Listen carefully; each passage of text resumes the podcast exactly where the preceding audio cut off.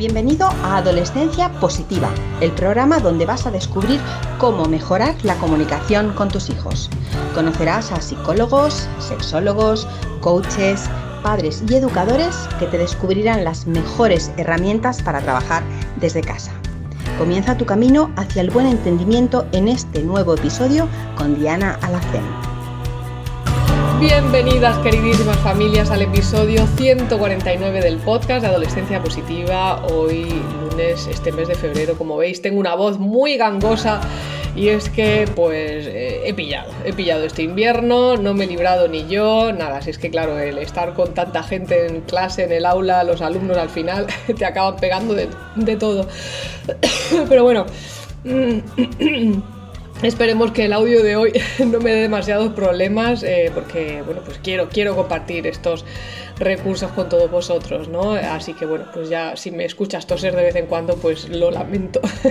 si ves que se me va la voz también de vez en cuando, pues ya sabes que es consecuencia de este terrible resfriado que he pillado. Bueno, Dicho esto, eh, antes de nada, antes de empezar con el audio de hoy, quiero recordarte que si aún no has descargado nuestra guía gratuita sobre cómo soltar los patrones heredados de tus padres y empezar a educar desde la conexión con tu hijo, voy a dejarte el enlace bajo las notas del programa para que puedas descargarlo. Ya sabes que es totalmente gratuito y que además te va a dar acceso a nuestra newsletter semanal donde vamos a compartir también eh, con todos vosotros pues, un montón de recursos y de herramientas aparte de estas que tenéis eh, en los podcasts cada semana. Bueno, hoy quería hablaros de mm, de bueno, pues esa sensación que tenemos muchas veces de rechazo de nuestros adolescentes, nos rechazan, parece que no nos quieren, eh, nos echan la culpa de todo lo que les pasa. Y claro, nosotros que con toda nuestra buenísima intención les hemos dado todo nuestro amor, eh, su techo bajo el, el, que vivir, una buena educación, les hemos comprado pues su ropa, incluso esa ropa que a nosotros no nos gusta, ¿verdad? Que estuvimos hablando la semana pasada de de, las ropas y de los estilos de moda eh, pues a pesar de todo lo que les hemos dado, mm, pues eh, todavía se siguen quejando de nosotros. Entonces, vamos a hablar un poquito del resentimiento ¿no? de nuestros adolescentes. Y es que muchas veces también nosotros como padres y madres también tenemos que ser capaces de ir más allá de lo evidente, ¿no? de la anécdota, porque probablemente nuestros hijos adolescentes realmente eh, no creen que seamos los culpables de todos sus males, ni realmente estén tan, tan resentidos sentidos como nosotros. el otro día me comentaba una madre, ¿no? Que que llega su hijo a casa y le echa la culpa porque había suspendido un examen de matemáticas y la madre le decía, pero yo qué tengo que ver con, que haya suspendido? Y dice, pues claro, es que eh, me diste un ultimátum para que recogiera las cosas del salón y claro, ya no pude estudiar el día de antes. Y a ver, cuando lo piensas en frío, vamos a ver, que, solo te llevó 15 minutos recoger la ropa del salón, ¿no? Al final, eh, nosotros no somos la causa directa de ese suspenso ¿no?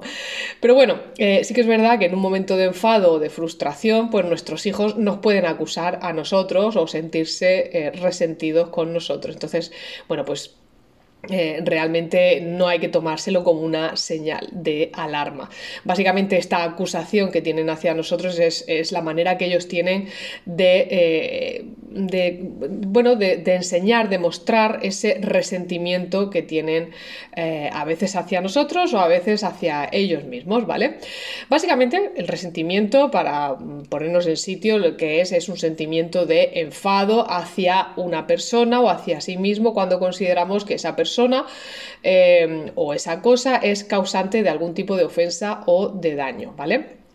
Y bueno, pues nuestros hijos lo suelen manifestar en forma de insultos, en forma de palabras o incluso de actos hostiles. ¿eh? Es, un es, un sentimiento bastante persistente y por esa razón eh, puede aparecer incluso con cualquier pequeño contratiempo que surja, ¡pum! De pronto eh, aparecen esas palabras o esos insultos eh, como si nuestro hijo, pues digamos, tiene el vaso bastante lleno y nosotros, los padres, somos la última gota que desborda ese, vaso, ¿vale? ¿Por qué es tan común eh, el resentimiento en la adolescencia? bueno, eh, como ya hemos dicho, nuestros hijos adolescentes tienen ese sentimiento de que quizás nosotros les hemos causado algún tipo de daño, pero ¿por qué? Porque obviamente cada caso aquí va a ser diferente, entonces, bueno, no voy a generalizar, ¿vale? No puedo hablar de los casos concretos de cada uno, pero me gustaría un poco puntualizar también que las ofensas que nuestros adolescentes han podido recibir o que ellos sienten que han recibido en un momento dado, muchas veces no son ni siquiera objetivas, ¿vale? Que no siempre parten de una acción con la que... Eh, le hemos eh, atacado directamente, que simplemente pueden venir de que ellos hayan hecho una interpretación de algo, ¿no? que ellos piensen que hemos hecho algo con la intención de herirles o que ellos tengan una creencia que, que les haga juzgar todas y cada una de nuestras acciones o incluso simplemente eh, de una omisión, que en algún momento ellos esperaran algo de nosotros y, y, eso que ellos esperaban pues no tuvo lugar, no sucedió, ¿vale? Entonces, las causas de resentimiento son, por lo tanto, muy variadas y se relacionan también con la impulsividad y con la autoestima.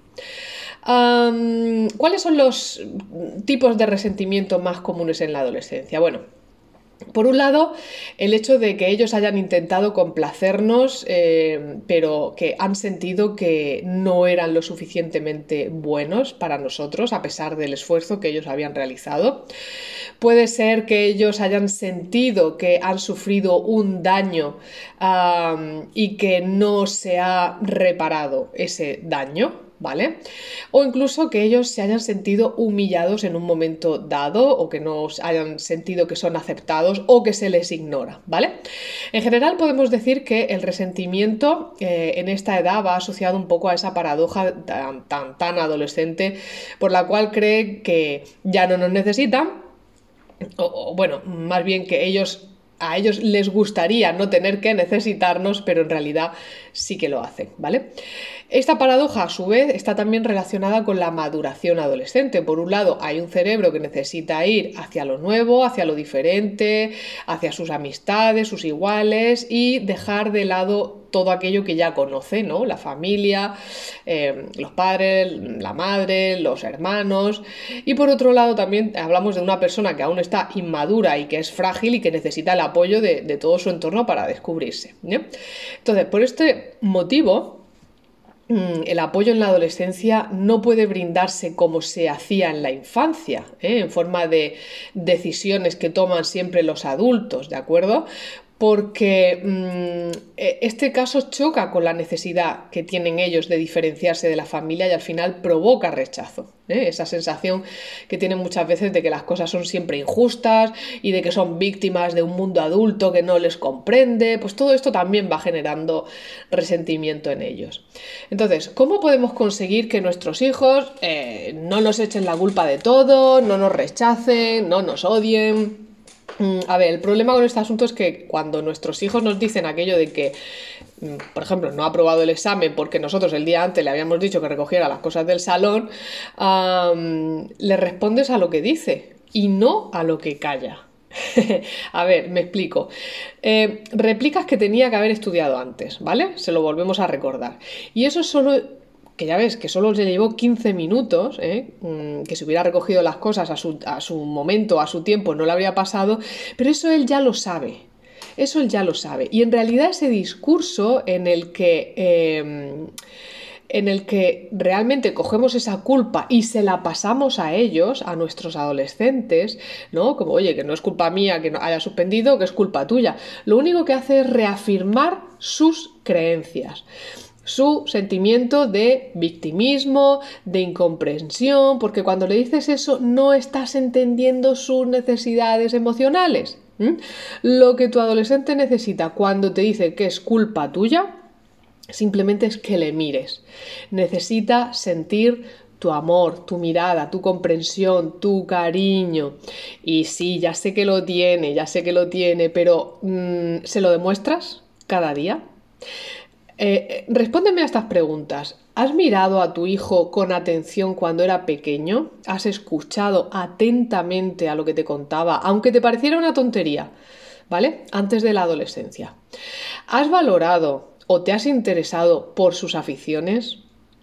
Has minimizado sus preocupaciones diciendo, esto no tiene importancia, venga, no te preocupes, lo has hecho, le has castigado sin dejarle expresarse ni atender a sus razones, o le has exigido lo que debe hacer sin pensar en lo que te puede dar a ti. Este tipo de conductas han ido dejando un pozo de amargura en nuestros adolescentes y aunque cada vez que sucedieron en aquel momento el dolor se fue calmando, al repetirse constantemente esto va llenando ese vaso del que hablábamos antes, ¿eh? el vaso que está ya mm, pues a rebosar. Entonces, si quieres que tu adolescente deje atrás el resentimiento y con ello también deje de culparte por todo lo malo que le sucede, lo primero que hay que hacer es atender a sus necesidades, escucharle, apoyarle, valorarle, eh, darle confianza, no juzgarle. ¿eh? Y por supuesto, claro, para esto es necesario que nosotros también cambiemos la manera en la que vemos a nuestros hijos adolescentes, que muchas veces como padre y como madre vemos esta etapa como una molestia como, como, como, un mal, algo malo que tenemos que atravesar y que de alguna manera nos ha arrebatado a ese niño o esa niña maravillosa a quien hace poquito iba cogido de la mano, que les acompañamos.